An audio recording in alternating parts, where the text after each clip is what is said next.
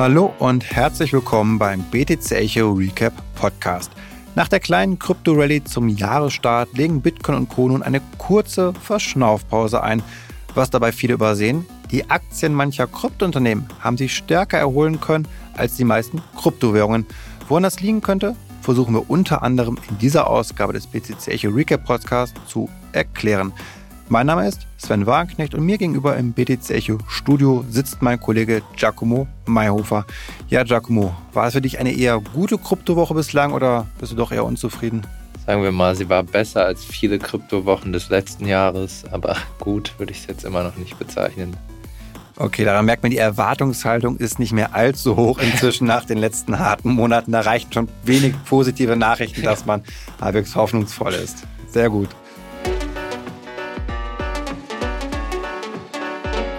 Achtung, dieser Podcast stellt keine Anlageberatung dar. Alle Aussagen dienen lediglich der Information und spiegeln die persönlichen Meinungen unserer Redakteurinnen und Redakteure wider. Ja, Redaktionsschluss für diesen Podcast ist Donnerstag, der 19. Januar um 16 Uhr. Und über diese Themen sprechen wir heute. Die USA gehen gegen ja, die vermeintlich unwichtige Kryptobörse, die ich auch bislang noch nicht kannte, Bitslato vor. Dann als zweites Thema haben wir die Auswirkungen der auch nach wie vor anhaltenden Entlassungswelle im Web3-Sektor. Als drittes Thema sprechen wir über N26, die Neobank, die jetzt auch Krypto-Trading mit Hilfe von Bitpanda ermöglicht. Und zu guter Letzt wollen wir uns dann auch den Kryptoaktien widmen, die ja eine ganz interessante Performance doch aufweisen konnten. So, und dann starten wir jetzt auch direkt rein mit unserem ersten Thema. Den Anfang macht ja auch wieder ein unschönes Thema, muss man sagen. Das hatten wir oft gehabt in letzter Zeit, dass die unschönen Sachen am Anfang kamen. Und dabei geht es um ja Bitslato, kannte ich vorher noch nicht. Die haben viel Dreck am Stecken und nur noch ordentlich Ärger mit einer amerikanischen Behörde, mit der man sich nicht anlegen sollte. Und da weißt du mehr, Giacomo. Bitte erklär uns, was da los ist. Genau, die ganze Geschichte ist einigermaßen kurios und war auch im Crypto-Twitter Trending Nummer 1. Das begann eigentlich schon mit dem Vorgeplänke, und zwar hat das US-Justizministerium mit großem Brimborium am Mittwochmorgen verkündet, dass sie eine große internationale Aktion zur Strafverfolgung von Kryptowährungen äh, durchsetzen werden an diesem Tag. Ähm, und äh, durch Krypto-Twitter ging wirklich ein Zittern. Die, die Leute haben spekuliert, wenn Stablecoins gebannt, gibt es jetzt richtig harte Regularien nach FTX. Geht es Binance an den Kragen? Da warten ja eigentlich alle schon drauf. Laut Reuters soll ja auch die SEC schon ermitteln wegen Geldwäsche gegen die größte Kryptobörse der Welt. Und dann am Abend kam die Ankündigung und nichts davon trat ein, sondern das US-Justizministerium zerschlägt eine russische Kryptobörse, Bitslato. Der Gründer ist in Miami festgenommen worden. Die Assets werden jetzt nach und nach beschlagnahmt. Die Webseite geht offline. Dem Gründer drohen fünf Jahre Haft. Das klingt jetzt auch erstmal nicht nach dem super Durchschlag, wenn man das jetzt mit FTX mit 115 Jahren Haft vergleicht. Ähm, trotzdem stellte sich die Vize-Justizministerin vor die Kamera und sagte, das Justizministerium habe dem Kryptokriminalitätsökosystem heute einen harten Schlag verpasst. Und äh, alle mussten erstmal durchatmen. Wenn ihr euch jetzt fragt, Bitslato, wer ist das? Das haben sich, glaube ich, alle gefragt, auch als er das dann gehört hat, irgendwann, hä, genau. muss ich das jetzt kennen? Peinlich eigentlich, da man es nicht kennt, irgendwie wie bei WTC Echo, aber... Ja, es, es, niemand kannte es. Also ich bin ja Twitter durchgegangen und auch von Messari bis, keine Ahnung, große Berater, die seit zehn Jahren im Space sind, alle so what the fuck, wer ist das? Also nie von gehört, wollt, wollt ihr uns auf den Arm nehmen so ein bisschen? Wir haben alle was anderes erwartet. Äh, und dann regnete es auch echt erstmal spöttische Tweets und Memes aller Art äh, gegen das Justizministerium immer so in die Schlagrichtung, okay, also ihr könnt scheinbar FTX und Celsius und Co., diese Milliardenbetrüge, die Anleger äh, rund um die Welt um ihr Geld gebracht haben, nicht verhindern, aber ihr zerschlagt irgendeine Börse, von der noch niemand gehört hat. Ganz so einfach ist es natürlich nicht. Also zuerst mal muss man sagen, dass über diese Börse tatsächlich ähm, über die letzten Jahre 700 Millionen US-Dollar keine kleine Summe, gewaschen worden sollen sein, vor allem über das russische Darknet Hydra. Ähm, und sie wurde besonders benutzt von russischen sanktionierten Personen, also kann man sagen, dem politischen Feind und laut Justizministerium bekannten Gaunern, ohne jetzt Namen zu nennen. Ähm, besonders brisant an der ganzen Sache finde ich, dass einer der größten Empfänger von Bitcoin durch bis dato dann tatsächlich doch auch Binance war, ähm, was auf jeden Fall mindestens ein paar Fragen aufwirft.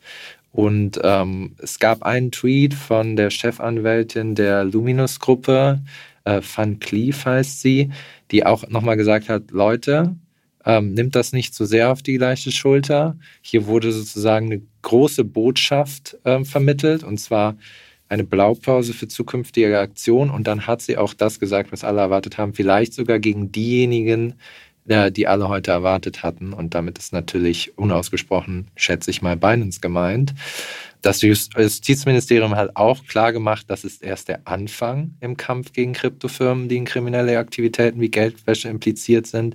Und wenn man sich so ein bisschen die Rhetorik anhört und die Art und Weise, wie sie durchgegriffen haben, also wir sind national und international organisiert, wir werden handeln, wir werden unnachgiebig in unseren Bemühungen sein und wir gehen koordiniert vor man kann das alles äh, zusammenpacken und sagen, das ist jetzt ein Warnschuss, der erstmal abgegeben wurde und da wird wahrscheinlich noch mehr kommen.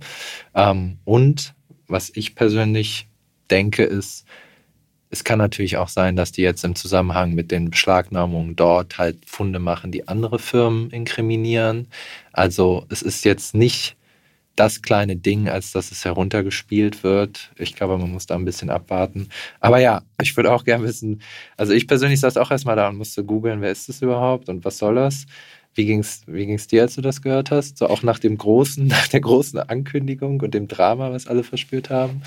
Ja, wir hatten da gestern noch in der Redaktion drüber gesprochen. Also mit unserem Kollegen Paul war, okay, wir müssen das anschauen, den Livestream und oh mein Gott, hoffentlich bitte jetzt nicht die große böse Nachricht, die wieder die ganzen Kurse zusammenbrechen lässt und wir dann wieder so einen FTX-Moment irgendwie haben. Und ähm, als es dann rauskam, nee, ist es nicht, dann haben wir erstmal entspannt, haben wir kurz drüber gelacht und aber irgendwann dann auch in der Nachbearbeitung, das war eigentlich heute Morgen vor allem dann auch mehr, dann ist einem das Lachen dann irgendwann doch vergangen, als man gemerkt hat, okay, nee, warte halt mal, das haben wir falsch nicht ganz durchdrungen eigentlich das Thema. Es ist noch viel, viel weiter das Ganze. Und gerade wenn man eben weiß, dass sehr viel Geld immer über Binance eben auch ja dort ja gelandet ist, dann irgendwie nicht nur auch Hobby war natürlich dann betroffen, dann weiß man, dass man den auch ja, das eine oder andere vorwerfen kann vielleicht, dass die doch nicht so gut KYC immer gemacht haben, war es ja auch damals nicht so der Fall, weil das sind ja auch alles neuere Entwicklungen erstmal, dass man seine Kunden eben kennt, dass man diese Geldwäschevorschriften befolgt, was ja Binance heute sicherlich auch alles korrekt macht, aber damals halt eben nicht. Und die Frage ist natürlich schon, hätten sie mehr machen können und wenn nicht? Und das ist hochjuristisch und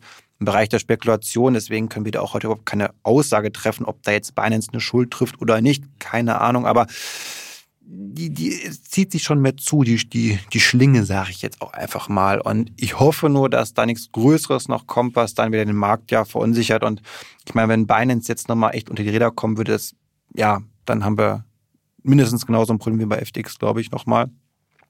Und ja, ich hoffe das Beste einfach nur. Ja, das kann man so sagen.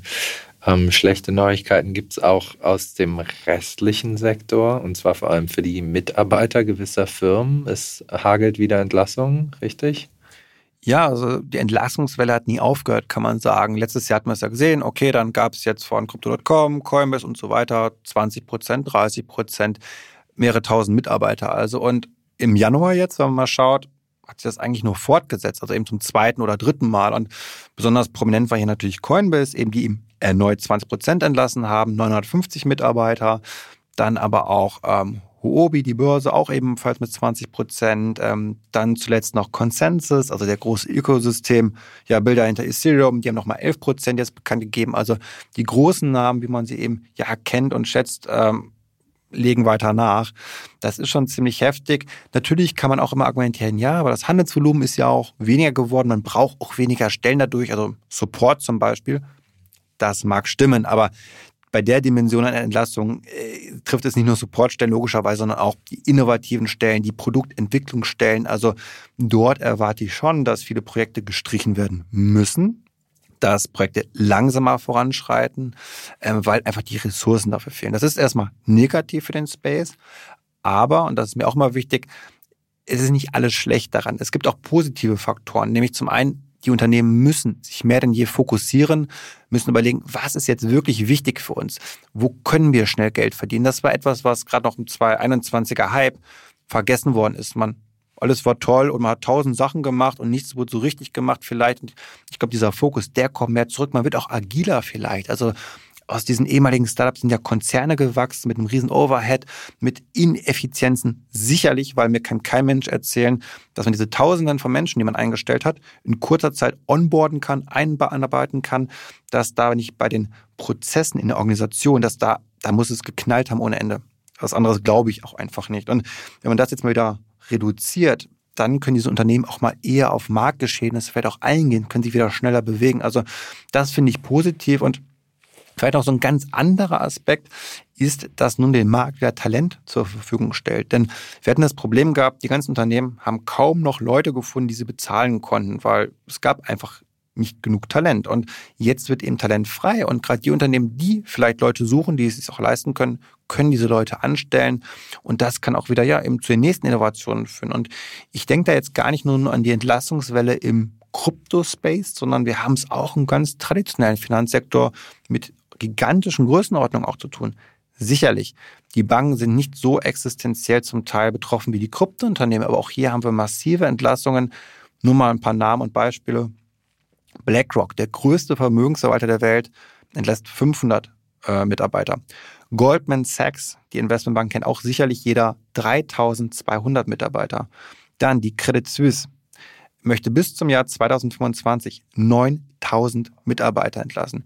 Und dann gibt es noch die ganzen Tech-Konzerne, neben den Banken, so wie Microsoft, auch nochmal mit 10.000 geplanten Stellen, äh, Meta und so weiter und so fort. Das sind also zigtausende von Menschen. Äh, es geht in fünf- oder sechsstellige Bereiche schon rein. Das sind alles Menschen mit einer oft sehr guten Ausbildung, mit einem sehr guten Netzwerk, gerade im Finanzbereich und auch mit regulatorischer Erfahrung, die immer wichtiger wird, auch für den Web3-Bereich. Und da erhoffe ich mir, dass einige dieser Menschen sagen, okay, ich habe Lust auf was Neues, ich habe nicht wieder Lust, in eine Bank zurückzugehen, sondern ich möchte ins Web 3 gehen. Ich möchte mich vielleicht mit der Tokenisierung auseinandersetzen. Und wenn allein nur 10% von den Ex-Goldman Sachs, Ex-Credit Suisse Leuten sich für was Neues entscheiden, für ein Startup oder vielleicht auch ein Krypto-Startup gründen. Ein paar davon haben ja auch ganz gut verdient und können sich dann auch mal ein bisschen was leisten, vielleicht ein Unternehmen zu gründen dann kann das in der nächsten Welle, wenn also diese Durststrecke überstanden ist, wenn diese großen Probleme so ein bisschen sich ja, besänftigt haben, kann daraus auch wieder eine große Innovation entstehen. Also daher versuche ich so ein bisschen immer auch das Positive zu sehen, ohne es jetzt natürlich naiv zu sein und zu sagen, ist ja alles ganz toll. Nein, es ist nicht toll, aber ähm, langfristig gesehen kann es auch ganz gut werden. So, dann kommen wir aber, würde ich sagen, zu einem ja, Unternehmen in Deutschland, das, soweit ich weiß, haben die Leute entlassen? Das weiß ich gar nicht. N26 müssen wir nochmal nachschauen müssen. Auf jeden Fall die Neobank, die geht jetzt einen Schritt Richtung Krypto-Trading mit Hilfe ja von Bitpanda, der österreichischen Krypto-Broker-Plattform, die wir alle sicherlich kennen. Und ähm, ja, was ist da der Stand, Giacomo, mit N26 jetzt? Das das neue Krypto-Unternehmen in Deutschland? Genau, N26 führt Krypto-Trading ein. Ähm, das Projekt wurde schon in Österreich gelauncht letztes Jahr. Ähm, kommt jetzt nach Deutschland, aber auch in die Schweiz, Belgien, Irland und Portugal. Ähm, die Verwahrung übernimmt Bitpanda, Österreichs führende Kryptobörse. Und im Grunde bietet man jetzt seinen Kunden 200 Kryptowährungen zum Handel an. Ähm, wer N26 kennt, das funktioniert einfach, es ist eine sehr intuitive App. Und neben Kontostand, Ersparnissen und Anlageportfolio ist jetzt halt auch einfach Krypto dabei. Und da kann man halt relativ, also super einfach jetzt per einen Klick Coins kaufen und verkaufen, wie man möchte. Ähm, das ist ein großer Schritt auf jeden Fall für den Mainstream, weil ähm, N26 ist eine sehr bekannte Neobank. Ich würde sogar sagen, eine der bekanntesten mit Sitz in Berlin. Gibt es seit 2013. Ähm, 1500 Mitarbeiter, 8 Millionen Kunden. Äh, besonders beliebt bei jungen Leuten, bei denen wiederum besonders beliebt Krypto ist. Also da kommt vielleicht auch einfach ein bisschen zusammen, was zusammen gehört. Genau, und es ist eigentlich einfach, einfach eine gute Nachricht. Also ich weiß, in meinem Freundeskreis ist hier und da vor Jahren dann die Leute alle anfingen, N26 zu benutzen und es zu empfehlen und so und dass es sehr verbreitet ist. Und wenn man da jetzt einfach auch Krypto ganz normal drin hat, dann normalisiert es das, glaube ich, auch einfach für Ich finde auch, das ist eine, eine super Entwicklung. Also mich hat es total gefreut, weil es ist nun mal auch eine Bank. Es ist nicht irgendein Broker, der jetzt mit Krypto anfängt, sondern es ist eine Bank. Eine Neobank, zwar jetzt nicht die Sparkasse Commerzbank, aber trotzdem eine Bank. Das ist schon mal vertrauenswürdiger erstmal für viele. Gerade durch den Vertrauensverlust, den wir gesehen haben bei internationalen äh, Kryptounternehmen, sehe ich da, und ich hatte es schon mal auch in diesem Podcast erklärt, so eine Art Regionalisierungsthese, dass die Menschen eher dorthin gehen, in die ja, regulatorischen Räume, wo wir auch ein Vertrauen haben, wo wir wissen, so etwas würde hier in der Dachregion nicht passieren, was in den USA oder beziehungsweise dann in den Offshore-Regionen passiert ist. Und daher glaube ich, ist N26 gut positioniert, dass, wenn es dann mal wieder losgeht, da auch wirklich große Umsätze drüber laufen. Aktuell denke ich, wird der Start eher mau sein. Da darf man nicht so viel erwarten, weil die Marktstimmung ist so schlecht, dass da jetzt nicht die großen Umsätze passieren werden. Aber sie positionieren sich schon mal. Und wenn dann eben der, die gute Stimmung kommt, vielleicht auch mal ein Bullrun, dann wird N26 damit große Margen einfangen, glaube ich. Und ich denke, dieser Aspekt war natürlich auch entscheidend. Ich glaube nicht, dass hier aus Idealismus gehandelt worden ist. So naiv muss man, glaube ich, nicht sein, sondern N26 durfte damals auch nicht mehr weiter expandieren. Das haben die Behörden verboten, gesagt, nee, ihr wachst zu schnell, dürft ihr nicht.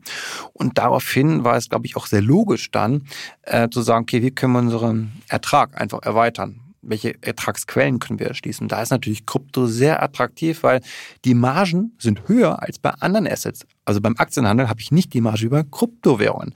Entsprechend, glaube ich, war das damals so ein bisschen der Auslöser mit, wo das alles auf den Weg gebracht worden ist. Und ähm, ja, nichtsdestotrotz ist jetzt auch egal letztendlich, was das Motiv war. Ähm, ich bin mal gespannt, wie es angenommen wird, wenn es dann immer besser wird von der Stimmung. So, und zu guter Letzt haben wir noch gesagt, wollen wir über Aktien sprechen. Ähm, vergisst man oft. Es gibt ja auch einige Kryptounternehmen, vor allem Bitcoin-Miner, muss man sagen, die an einer Börse notiert sind als klassische Aktiengesellschaft. Und das finde ich persönlich immer auch super spannend, da drauf zu blicken, wie die korrelieren mit den Kryptowährungen dann. Und ähm, ich hatte öfter auch schon davon gesprochen, dass die Volatilität gerade bei den Mining-Gesellschaften extrem hoch ist. Also, dass ich praktisch einen Hebel habe auf den Bitcoin. Also die stärker steigen und stärker fallen am Ende des Tages auch. Und das konnte man sehr gut sehen in den letzten Monaten. Die sind ja eingebrochen bis zum geht nicht mehr um die 90 Prozent, die allermeisten. Ein paar davon haben es auch nicht überlebt. Die haben eine Insolvenz angemeldet. Also da merkt man schon, was da für ein enormes Risiko hintersteckt. Also äh, Bitcoin kann ja nicht pleite gehen. Allein hier habe ich dann natürlich ein Unternehmensrisiko bei den Gesellschaften. Aber, und das ist das Spannende jetzt, wir haben die Erholung gesehen, wo Bitcoin mal zwei Wochen lang echt schön performt hat. Und die Gesellschaften, die Mining-Gesellschaften sind regelrecht explodiert, viel stärker als Bitcoin. Die haben nämlich, wenn wir uns 8 Hut Mining anschauen oder Marathon Digital, das sind so die zwei führenden mit, die eben auch noch solvent sind, äh, die haben wir eben 100% gemacht. Also innerhalb von etwas mehr einer Woche 100% ist gigantisch, muss man sagen. Bitcoin hat keine 100% gemacht. Und ähm, das hat für mich eine Art Bestätigung nochmal gezeigt. Ja, der Hebeleffekt, von dem, den man angenommen hat, den man beobachten konnte, der hat sich nochmal bestätigt. Und gerade, glaube ich, liegt es auch daran, dass es ja eben weniger Auswahl wird. Das heißt, die, die noch existieren, die eben noch einen solventen Ruf haben, die profitieren natürlich dann nochmal stärker als in einem ja, Umfeld, wo es noch viel mehr Konkurrenten gab. Und auch hier dürfen wir nicht vergessen, dass diese Mining-Gesellschaften, jetzt gerade eine Marathon Digital zum Beispiel, die haben selbst noch sehr hohe Bitcoin-Bestände. Die haben erst kaum oder keine verkauft. Also beim Marathon sind es knapp 12.000 Bitcoin, die die halten. Also wir müssen immer so ein bisschen mal beide Effekte berücksichtigen. Also was die schürfen können, profitabler und was die aber auch selbst auf der Bilanz haben. Und ähm, ja, das hat, glaube ich, zu diesen doch sehr positiven Effekten geführt. Und wenn wir uns auch andere Kryptoaktien anschauen, natürlich Coinbase steht da mal im Mittelpunkt als die Kryptobörse. Auch die konnte dann innerhalb einer Woche um die 50 Prozent steigen. Ähm, liegt vielleicht auch daran, dass eine Casey Wood vom Arc Innovation Fund gesagt hat, ja, ich steige wieder ein bisschen ein, ich kaufe wieder nach. Also da diese positiven Nachrichten auch von der institutionellen Seite, dass viele gesagt haben, okay, das ist jetzt so günstig geworden inzwischen, diese Aktien. Also wie tief wollen die noch fallen? Das ist irgendwann auch nicht mehr sinnvoll dann. Und ähm, ja, wie nachhaltig das Ganze ist, darüber lässt sich natürlich sehr gut streiten. Also ich persönlich glaube eher, dass es so eine Art Strohfeuer war. Schnell mal wieder hoch. Und wir sehen aber auch schon so einen kleinen Knick. Also als am Donnerstag jetzt Bitcoin wieder nicht mehr seine grüne Reise fortgesetzt hat, hat man gesehen, dass die auch sofort wieder nach unten gehen. Also Nachhaltigkeit kann man hier, glaube ich, noch nicht von sprechen. Auch da wird kein Boden oder so ausgebildet. Ich bin kein Charttechniker, aber da sind wir, glaube ich, noch weit von entfernt. Dennoch, ich finde es super spannend. Soll auf dem Schirm haben, finde ich immer auch Aktien. Ich bin ja Aktienfan, auch muss man dazu sagen. Und Giacomo, da würde mich auch interessieren, wie stehst du zu Aktien, im speziellen Kryptoaktien? Also ich habe noch nie welche gekauft und ich glaube, ich habe mich bisher auch noch nicht damit auseinandergesetzt. Ähm, wenn die noch volatiler sind als Kryptowährungen, ähm, dann ja, weiß ich nicht. Also ich fand Coinbase immer mal äh, attraktiv, sich das anzuschauen und ich glaube, wenn man sein Portfolio ein bisschen diversifizieren möchte, macht das schon Sinn. Aber ob man dann unbedingt Kryptoaktien kaufen sollte oder nicht, doch vielleicht äh, ein bisschen gesetztere Aktien, die vielleicht nur so drei bis fünf Prozent steigen und sinken. Also man, man hat ja dann dasselbe Karussell einfach nochmal. Ne? Ähm, aber ich finde es ich interessant. Ich finde es sehr überraschend, dass die teilweise noch volatiler sind als die Assets, ähm, gerade bei den Minern. Das überrascht mich sehr. Ja. ja. Ja, spannendes Umfeld. Und für viele auch attraktive, die es auch gewohnt sind. Ich glaube, es ist eine Typfrage. Manche kommen einfach nur aus dem Aktiensektor und die gucken erstmal, wie kann ich über eine Aktie profitieren, weil die wollen mit Wallets und dieser neuen äh, Token-Geschichte nichts zu tun haben. Und andere wiederum, die kennen keinen Aktiensektor, die kommen eigentlich erstmalig mit dem Finanzsektor, sind die in Berührung gekommen über Krypto. Ja. Und die ist dann genau andersrum ganz komisch. Also ich glaube, das sind immer die Herangehensweisen. Ich finde beide Welten super spannend und damit würde ich auch sagen, sind wir für heute am Ende angelangt, Giacomo. Und ähm, euch da draußen natürlich vielen Dank fürs Zuhören. Ich wünsche euch ja, dann wieder alles, alles Gute und freue mich darauf, wenn wir uns in sieben Tagen wieder hören.